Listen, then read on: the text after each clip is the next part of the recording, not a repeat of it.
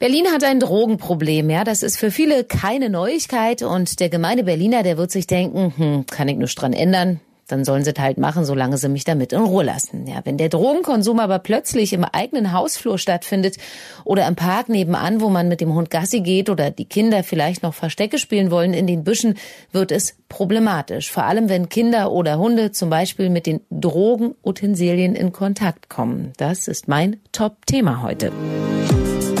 Berlin live Podcast.de Das Top-Thema heute in Berlin und Brandenburg. Heute Morgen. Hallo, ich bin Steffi Fiedler und habe heute den Tag in Neukölln verbracht am U-Bahnhof Leinestraße am und im Anita Berber Park und habe mir mal das neue Drogenberatungs- und Konsummobil angeschaut, das hier seit dieser Woche steht, um Drogenkonsumenten, die sonst im öffentlichen Raum an Bahnhöfen, in Hausfluren oder Parks konsumieren, bei der Einnahme medizinisch zu betreuen. Das Mobil, das besteht eigentlich aus zwei Fahrzeugen. Beide sehen aus wie Wohnmobile und in einem findet eben die Beratung statt und im anderen äh, der betreute Konsum. Und bevor ich da rein bin, habe ich aber erstmal Stadtrat Falco Liege getroffen und ihm ein paar Fragen gestellt. Unter anderem, warum solch ein Mobil nicht nur für Konsumenten so wichtig ist. Es ist so wichtig, dass wir hier ein mobiles Angebot haben, weil wir neben dem stationären Konsumraum einfach den Bedarf nicht decken können. Die Szene ist hochmobil, sie, sie läuft äh, über die U-Bahn-Linien und zwar der Handel und die Konsumenten. Und deshalb wollen wir da sein, wo die Abhängigen sind, um ihnen schnell Hilfe zu leisten.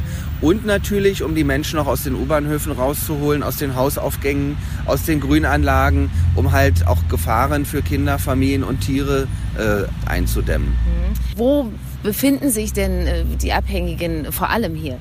Also wir haben äh, drei U-Bahnhöfe, drei bis vier, die besonders belastet sind. Schönleinstraße, Leinestraße, Bodinstraße. Wir haben auf den, äh, in den Parks hier im Anita Werber Park, wo wir gerade sind, äh, schon ein ziemlich heftiges Konsumgeschehen. Äh, wir haben an vielen Friedhöfen äh, eben auch Abhängige, die konsumieren. Und das macht natürlich den Besuchern der Friedhöfe auch Angst und den Anwohnern. Und keiner möchte einen Abhängigen, der gerade sich eine Spritze frisch gesetzt hat, im Hausaufgang haben, weil da sind äh, keine schönen Begleiterscheinungen mit verbunden. Und es ist natürlich auch für die Menschen selber eine Katastrophe. Sie sagen auch, es gibt bei Ihnen auch immer wieder richtig viele E-Mails von Anwohnern oder von Leuten, die das hier vielleicht erlebt haben. Was schreiben Ihnen denn die Leute so? Na, die Menschen schreiben uns, dass sie einfach Abhängige bei sich im Hausaufgang haben, dass sie sie auf der Straße sehen, in den U-Bahnhöfen, die Kinder sie morgens auf dem Weg zur Schule äh, sehen müssen. Und das ist für beide Seiten einfach katastrophal. Und die, die Form der Verwahrlosung ist eben auch kein, äh, ich sag mal, kein gutes Bild für die Stadt. Und ich möchte auf der einen Seite den Abhängigen helfen, auf der anderen Seite aber auch der Bevölkerung sagen, wir kümmern uns um das Problem und wir versuchen da so gut wie möglich zu intervenieren. Wie versuchen Sie denen denn zu helfen? Also wir wollen vernünftige Rahmenbedingungen für den Konsum schaffen unter gesundheitlichen Aspekten. Denn na klar ist das Spritzen von Heroin beispielsweise oder von diversen Cocktails gefährlich für die Gesundheit. Deshalb haben wir einen stationären Konsumraum und deshalb wollen wir auch mit dem Mobil das nicht nur, wo man nicht nur konsumieren kann, sondern sich auch beraten lassen kann, auch mal ein Käffchen trinken kann, ein bisschen runterkommen kann, dieses Angebot ausweiten. Wir brauchen viel, viel mehr von diesen Mobilen, denn wir müssen quasi der Szene hinterherreisen und wir wollen auch da sein, wo die Menschen sind, um ihnen eine Alternative anzubieten, äh, sich den Schuss nicht in einer Grünanlage zu setzen, sondern in einem geschützten Umfeld. Und Sie machen sich jetzt eben ganz speziell äh, stark dafür. Kann man das überhaupt finanzieren perspektivisch? Also der Bezirk kommt an seine Grenzen, was die Finanzierung angeht. Wir finanzieren um die 60.000 Euro für mobile Straßensozialarbeit. Das ist eigentlich Aufgabe der Senatsgesundheitsverwaltung. Und wenn man sich anschaut, wir haben in Berlin insgesamt drei Konsumräume. Äh, Frankfurt hat sechs beispielsweise. Und äh, für so eine große Stadt wie Berlin reicht das definitiv nicht. Auch die beiden mobilen Konsumeinrichtungen reichen nicht. Wir bräuchten fünf, sechs äh, in, alleine für Neukölln, um diesem Bedarf nachzukommen. Und da muss auch der Senat ordentlich eine Schippe drauflegen. Ja, die Botschaft von Neuköllns Stadtrat Falko Lieke ist klar und deutlich. Er will, dass hier was passiert im Bezirk, dass das Drogenproblem nicht völlig aus der Kontrolle gerät. Berlin live. Heute Mittag. Dann bin ich mal rein ins Mobil zu Gesundheits- und Krankenpfleger Henrik, der sich hier um die Konsumenten kümmert. Kannst du mir kurz erklären, was, was hier alles in diesem Mobil so zu sehen ist oder was kriegt man hier? Keine Drogen offenbar.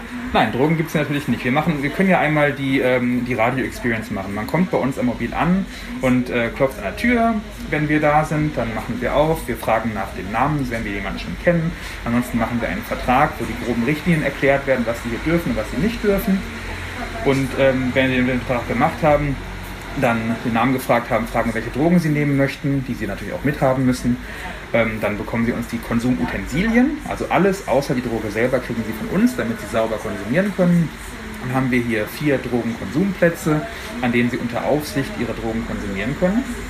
Und die Aufsicht, die machen wir deswegen, um sicherzustellen, dass in einem Drogennotfall wir helfen können. Für Erste Hilfe haben wir speziell für ähm, Heroinüberdosis haben wir Sauerstoff ähm, und einen Beutel, dass wir jemanden beatmen können im Notfall. In einem Notfall würden wir dann auch einen Rettungswagen rufen und Naloxon geben. Das ist der Antagonist fürs Heroin. Und fürs Kokain ist es ein bisschen vielschichtiger. Das sind oft dann psychische Notsituationen, die man halt ähm, durch Gespräche lindern kann. Oder halt auch im äußersten Notfall, wenn es zu ähm, Herzproblemen kommt, müsste man auch da einen Krankenwagen rufen. Und wir schaffen hier Sicherheit durch Anwesenheit. Mhm. Ihr steht ja nicht nur hier, sondern es gibt ja mehrere mobile und auch stationäre Fixpunkte in, in der Stadt, ähm, so dass theoretisch ähm, die Abhängigen auch äh, die Möglichkeit haben, nach der Hermannstraße gehe ich äh, wohin? Wo ist hier der nächste? Also der Bus 12.30 Uhr bauen wir hier unseren Standort ab und fahren dann weiter zum Kotti. Mhm. Am Cottbuser Tor stehen wir dann bis äh, 16.30 Uhr, der letzte Einlass, bis 17 Uhr sind wir da. Dann gibt es einen Drogenkonsumraum an der Reichenberger Straße, das ist die SCA. Äh, die haben auch nochmal andere Öffnungszeiten. Es gibt ähm, einen Drogenkonsumraum in Moabit. Es gibt ähm, noch einen Bus in Schöneberg. Ich glaube, es gibt noch mehr, aber ich kenne die nicht alle auswendig. Ja, wer mehr Informationen zu den Standorten oder die Arbeit von Henrik und seinen Kollegen haben will, findet die unter fix.berlin.de. Und Astrid Leicht ist die Chefin von Fixpunkt. Fixpunkt ist eine Initiative oder ähm, auch ein Verein, der seit Jahren akzeptierende und vorurteilsfreie Drogenhilfe und Gesundheitsförderung in Berlin anbietet. Und mit Astrid Leicht bin ich dann auch mal ein Stück durch den Anita Berber Park gegangen und sie hat mir einige Spuren der Drogenkonsumenten gezeigt. Berlin live. Heute Nachmittag. Wir schauen uns hier gerade im Anita Berber Park um und Sie haben da ja schon ein sehr geschultes Auge und haben gleich gesagt, hier, ähm, da sehen wir, was haben wir hier, eine Ampulle gesehen? Ne? Eine leere Wasserampulle, eine Kanüle mit Kappe, ein Rest von einem Alkoholtupfer ähm, und ein paar kleine Flachmänner.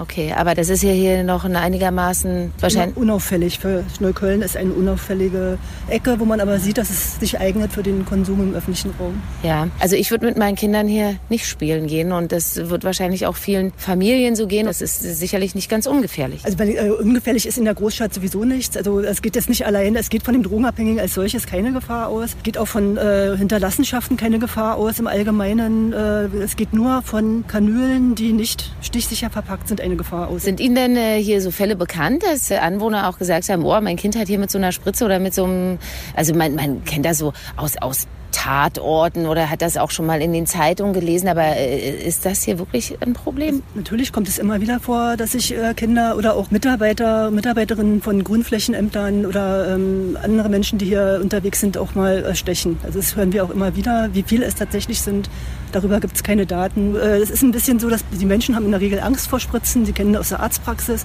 Das heißt, da geht immer noch ein emotionaler Film ab.